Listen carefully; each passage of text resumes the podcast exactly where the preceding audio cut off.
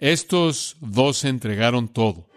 Dejaron sus redes, sus mesas de recaudación de impuestos, sus involucramientos políticos, sus proyectos totalmente comprometidos con seguir a Jesucristo a donde quiera que los guió.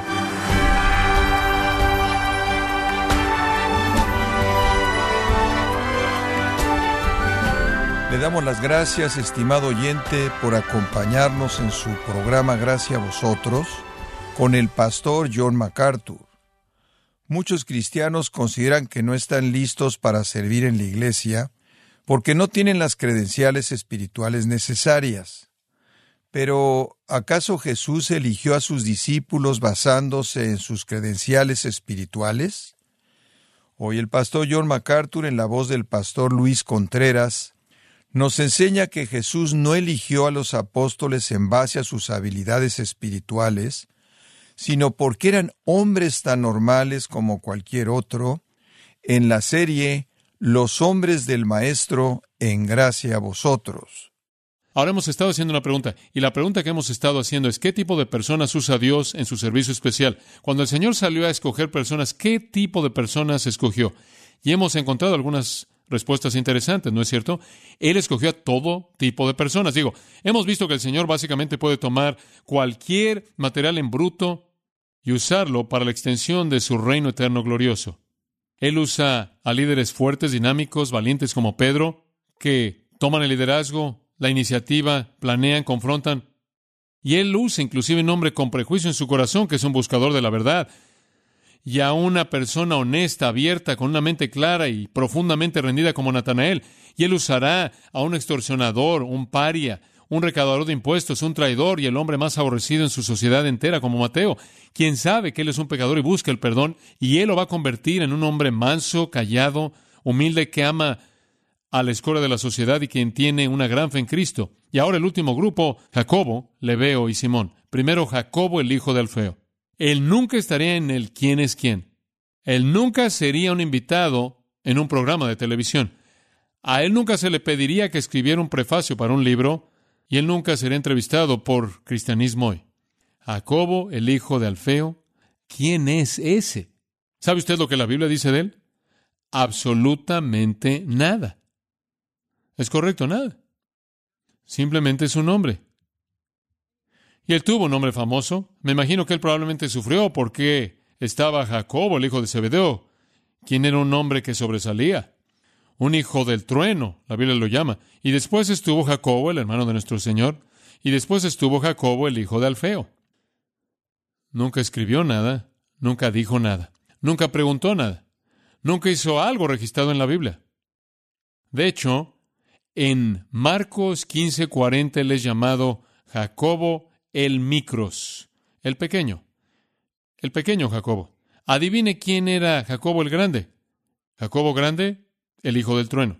El pequeño Jacobo, simplemente era el pequeño Jacobo. ¿Sabe una cosa? Simplemente me es alentador saber que el Señor no depende de superestrellas, ¿no es cierto? La gente dice, oh, tú sabes, si tan solo tal y tal se convirtiera en cristiano, simplemente piensa en lo que pasaría. Le sorprendería usted oír lo que la gente me dice. Jacobo, el hijo de Alfeo, se va a sentar en un trono reinando sobre una de las tribus de Israel en el milenio. ¿Y qué sabe usted de él? Usted no sabe nada de él. Bueno, ¿cuál es el punto? Que Dios es el que tiene el poder, ¿verdad? No, Jacobo. La Biblia no dice nada de él. Lo que él hizo, su personalidad, nada. Su marca es la oscuridad y creo que es algo alentador que el Señor colocó a un hombre ahí que es absolutamente oscuro. El Señor usa personas comunes y corrientes para hacer cosas extraordinarias. Soldados callados, desconocidos. Podría añadir una observación interesante de Jacobo. Alfeo es un nombre común y también lo es Jacobo. Pero hay otro discípulo que tuvo un padre llamado Alfeo y ese es Mateo. Según Marcos 2.14, Mateo es llamado Leví, Leví o Mateo el mismo y dice Leví, Marcos 2.14, hijo de Alfeo. Hay una posibilidad remota que Jacobo fue el hermano de Mateo. Ahora, quiero hablarle de mi corazón por tan solo un minuto. Los apóstoles, y usted ve esto, y se está volviendo claro para mí conforme estoy viendo esta serie. Los apóstoles nos demuestran que realmente el obrero nunca es quien importa en la obra del reino. Nunca es el obrero. Creo que jamás había entendido realmente lo que Pablo quiso decir cuando él dijo, ¿qué pues es Pablo y qué es Apolos? Es Dios quien da el crecimiento. 1 Corintios 3. El obrero no es nada. De tal manera que el Nuevo Testamento ni siquiera se enfoca en estos hombres. Nunca, digo, no dice ahora, ustedes, lo que importa es estudiar a estos dos hombres. Ahora, quiero que entiendan su carrera, su estilo, su método, sus medios. La Biblia no escoge al mejor predicador y le da a usted su método milético. La Biblia no escoge al que fue el mejor sanador o el más eficaz en esto o aquello. Ni siquiera trata con ellos.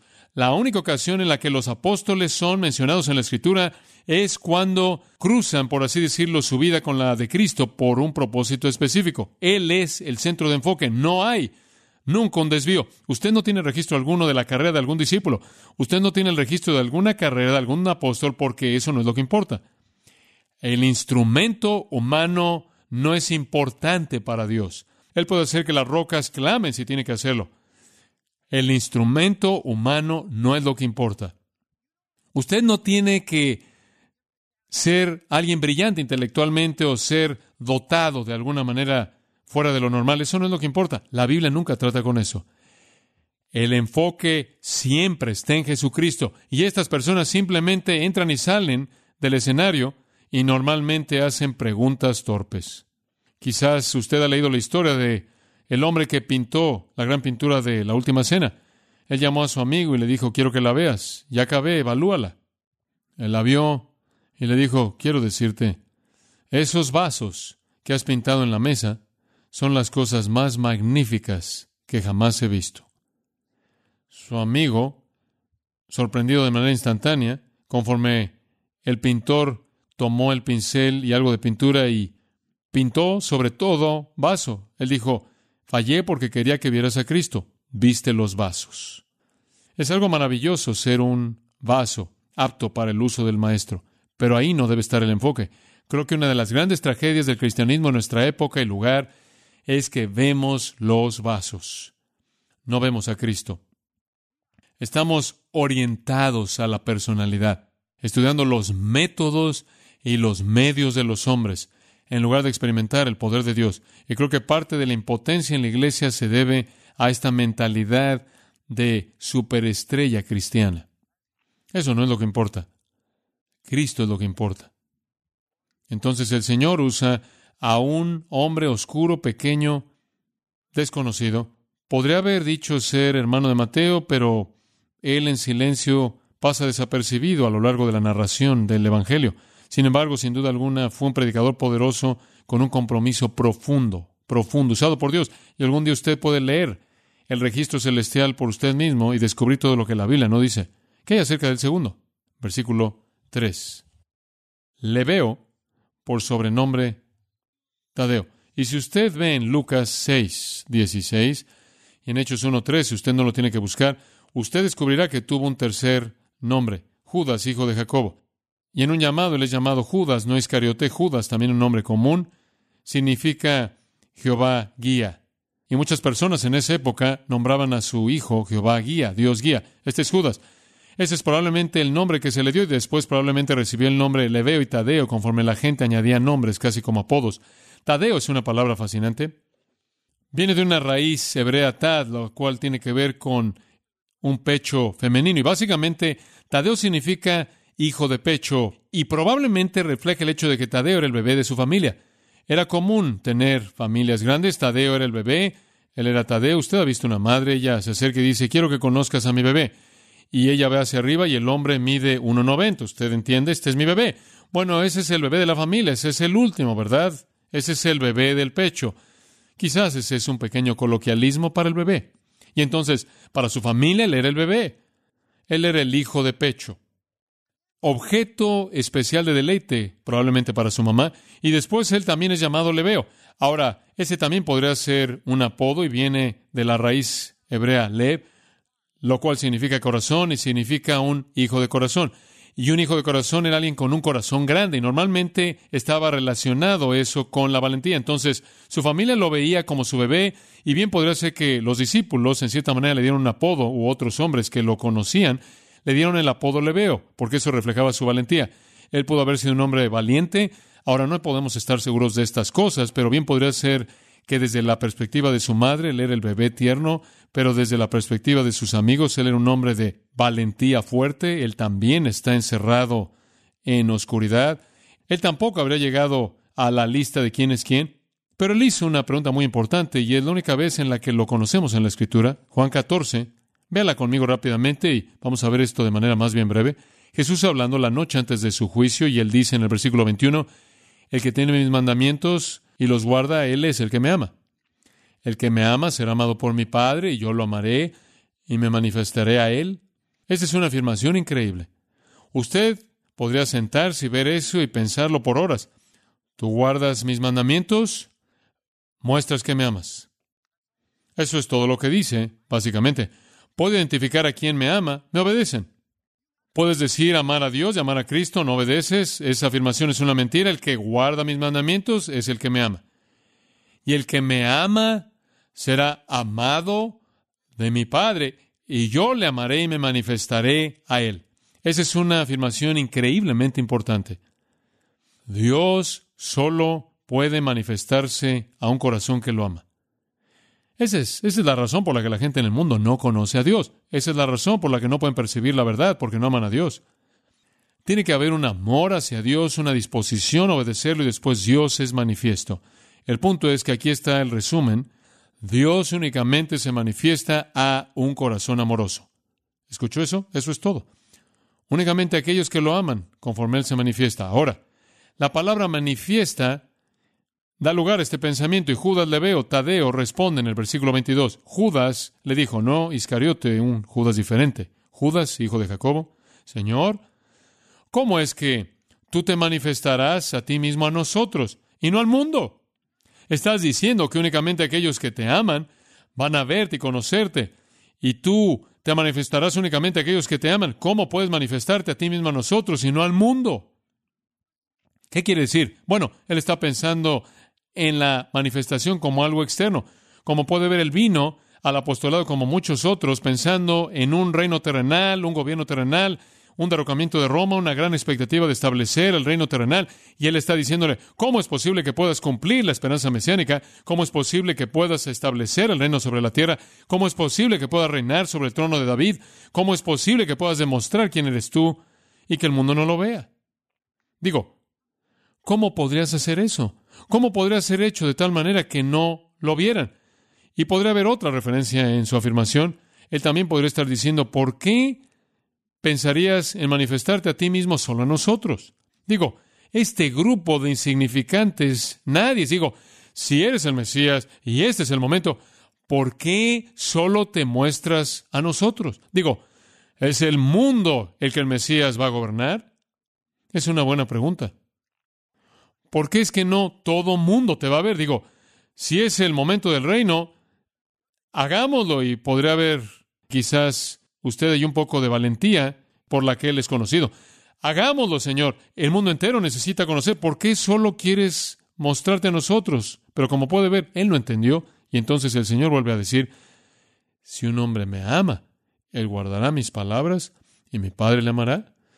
Y vendremos a él y haremos nuestra morada con él. Y él repite el mismo principio. El punto es este. Judas, Leveo, Tadeo. Las únicas personas que me percibirán son los que me aman. Eso es todo. Y versículo 24, el que no me ama, no guarda mis dichos. Y la palabra que oye no es mía, sino la del Padre que me envió. En otras palabras, el que no me ama no sabe de qué estoy hablando y no sabe que viene de Dios. Él dice, la manifestación está limitada a recepción. Es como una estación de radio. Usted puede enviar la señal, pero hasta que usted enciende, la radio no la puede recibir. Cristo vino a los suyos, pero ¿qué? Los suyos no la recibieron. Él estuvo en el mundo, el mundo fue hecho por él, pero el mundo no le conoció. El Dios de este mundo cegó sus mentes, la luz ha venido al mundo, pero los hombres aman las tinieblas. Como puede ver, los receptores no están encendidos. Y Jesús está diciendo, solo me puedo manifestar a mí mismo a personas que reciben. Me da tanto gusto porque él hizo la pregunta. Porque esa es una verdad tremenda que saber, ¿no es cierto? Me da tanto gusto porque Jesús respondió eso. Esa fue una pregunta profunda. Este hombre realmente pensó en lo que dijo. Él refleja una perspectiva judía típica del reino, que era un reino terrenal, literal, real. Eso es exactamente lo que los judíos creían. Y no podía entender cómo es que puedes traerlo sin que todo el mundo lo sepa. Él también refleja, creo yo, humildad. ¿Por qué no lo dices y no al mundo entero? ¿Por qué te limitas a ti mismo a tan solo nosotros? Entonces, usted ve algunas cosas en él que son admirables. Entonces vemos que el Señor usa a gente oscura como Jacobo, el hijo de Alfeo, y Tadeo, Leveo, Judas. No llegarán a la lista de quién es quién, pero reinarán en el milenio. Por cierto, la tradición de la primera iglesia nos dice algo de Tadeo, que él tuvo dones tremendos por el poder de Dios para sanar a los enfermos. Y cierto rey en Siria llamado Abgar oyó de él y estaba enfermo y él llamó a Tadeo para que viniera y lo sanara. Y camino ahí él sanó a muchos cientos de personas a lo largo de Siria. Cuando finalmente llegó al rey, él sanó al rey y le presentó el Evangelio al rey. Y la leyenda cuenta que el rey se convirtió en cristiano.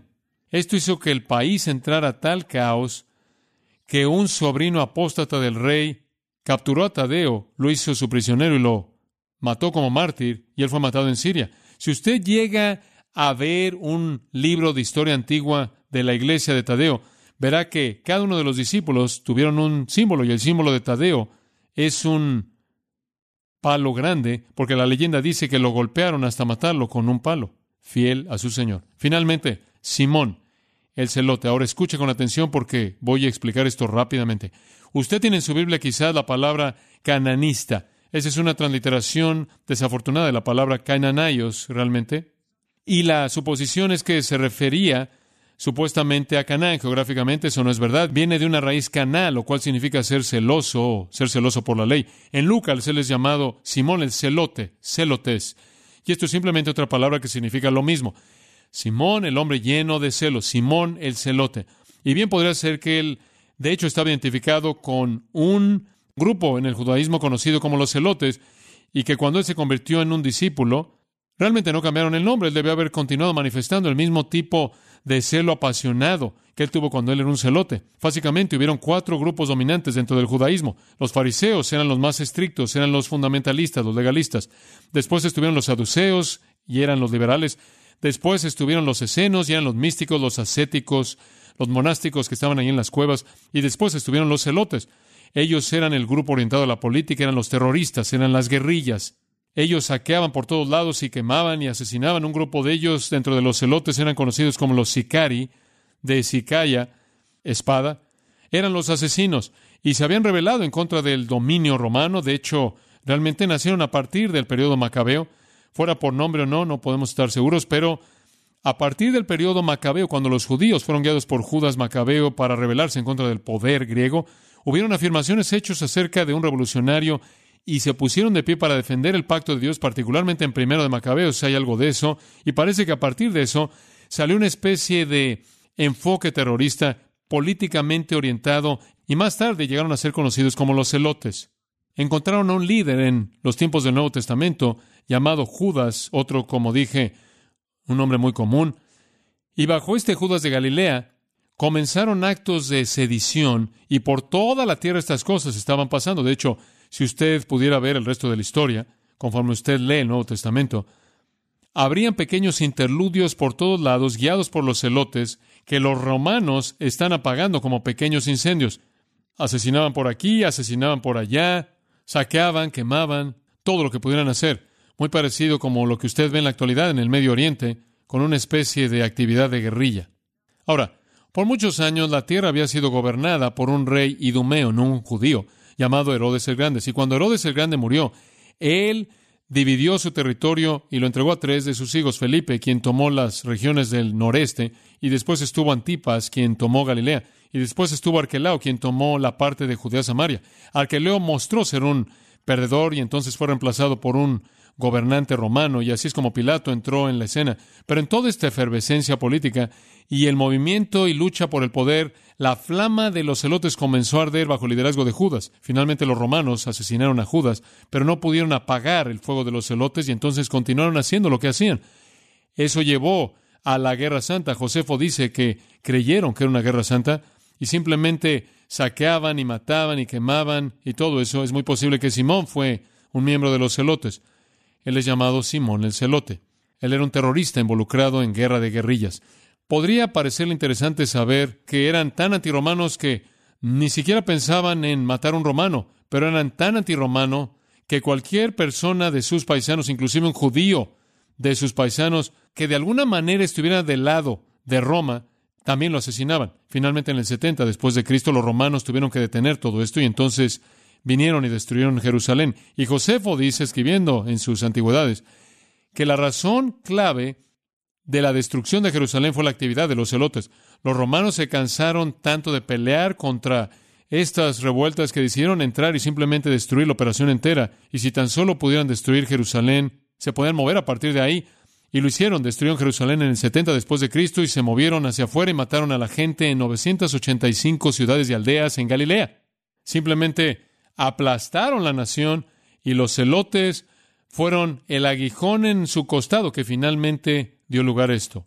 Ahora, hubo un líder después del 70, después de Cristo, de los celotes llamado Eleazar, y él guió a los celotes en saqueos continuos. Quedaban unos cuantos, pero iban por todos lados, haciendo lo que siempre habían hecho. Finalmente encontraron un lugar donde podían esconderse. El lugar era Masada, y los celotes estaban ubicados en Masada. Y de ahí salían para llevar a cabo sus actividades tipo guerrilla. Y esto, claro, fue más tarde, después del tiempo de Simón. ¿Se acuerda usted de cómo terminó todo finalmente? Los romanos finalmente se apoderaron de Masada y los celotes, sin querer perder su vida, en manos de su enemigo romano aborrecido, cometieron suicidio. Y Josefo escribe en la guerra de los judíos que el azar convocó a la gente y les dio un discurso incendiario en el cual los instó a matar a sus propias esposas e hijos y cometer después suicidio.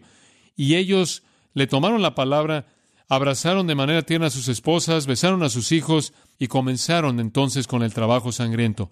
960 perecieron. Solo dos mujeres y cinco niños escaparon al esconderse en una cueva. Esas no fueron las personas judías normales.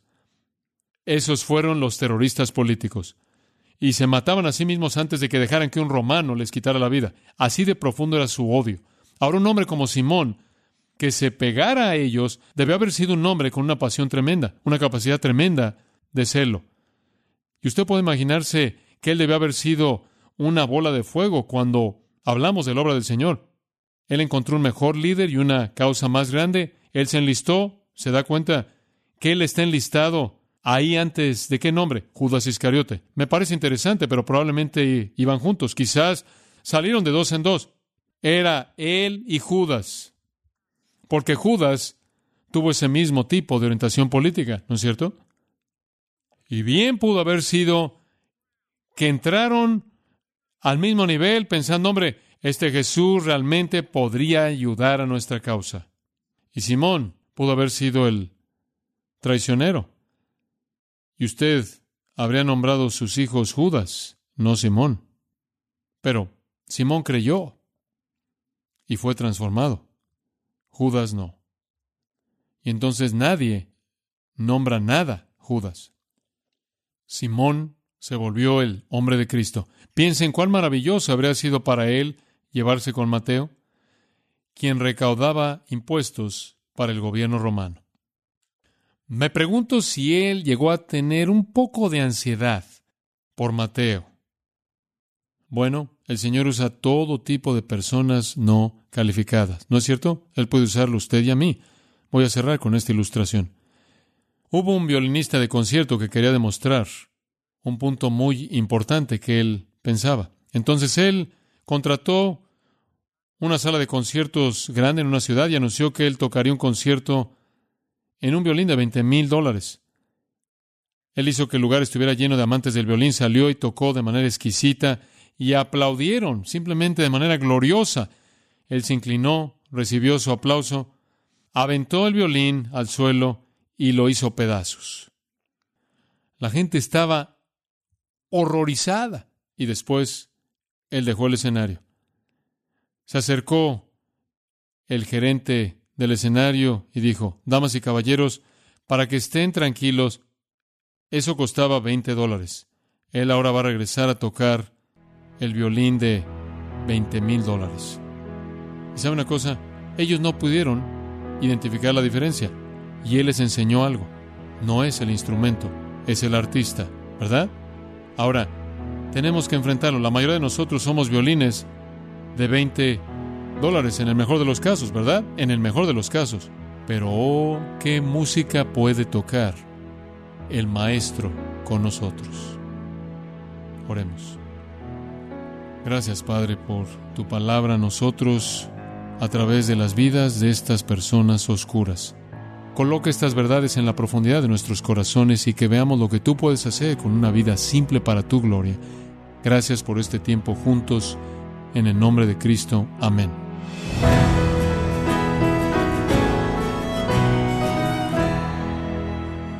John MacArthur nos enseñó que Jesucristo toma nuestras vidas pecaminosas y sin valor, las lava con su sangre, pone su espíritu en nosotros, nos bendice y nos hace útiles para su causa.